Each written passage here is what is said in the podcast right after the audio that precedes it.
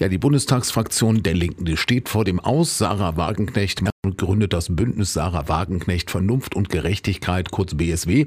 Der Vereinsgründung soll dann im Januar die Parteigründung folgen und nicht nur Wagenknecht selbst, sondern auch acht weitere Bundestagsabgeordnete sind gestern aus der Partei Die Linke ausgetreten, darunter auch Co-Fraktionschefin Amira Mohamed Ali. Sie soll Vorsitzende von BSW werden und will mit ihrer neuen Partei dann schon nächstes Jahr bei der Europa- und den anstehenden Landtagswahlen antreten. Für die ehemalige linken Bundestagsabgeordnete aus Koppenbrücke, Jutta Krellermann, die im Vorstand der Partei im Kreis ist, eine fatale Entwicklung. Im Grunde finde ich, dass es wichtig wäre, dass wir eine starke Linke haben hier in Deutschland. Ne? Und man muss ganz einfach auch sehen, dass bestimmte inhaltliche Punkte, darüber kann man streiten, auch auf einer linken Seite, aber man muss dann auch eine gemeinsame Position finden, weil je mehr wir uns aufspalten, desto schwächer werden wir auch. Und das ist das Problem.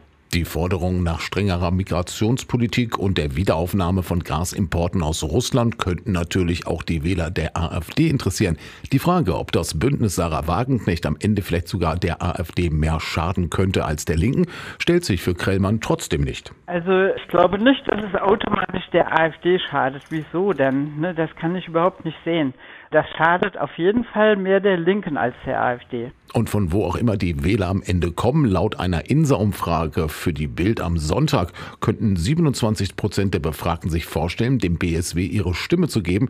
Das hält Jutta Krellmann aber für unrealistisch. Das sind Prognosen, die in die Welt gesetzt werden, die niemand bestätigen kann und niemand beweisen kann. Das wird aus meiner Sicht so nicht passieren. Wenn man mich fragt, das ist auch ganz bewusst nach oben geheizt worden, damit genau die Linke an der Stelle kaputt geht, um dann eben neue Bedingungen zu schaffen, die dann dazu führen, dass eine linke Partei im Bundestag so nicht mehr vertreten ist und damit auch kein Druck mehr von links auf bestehende Parteien.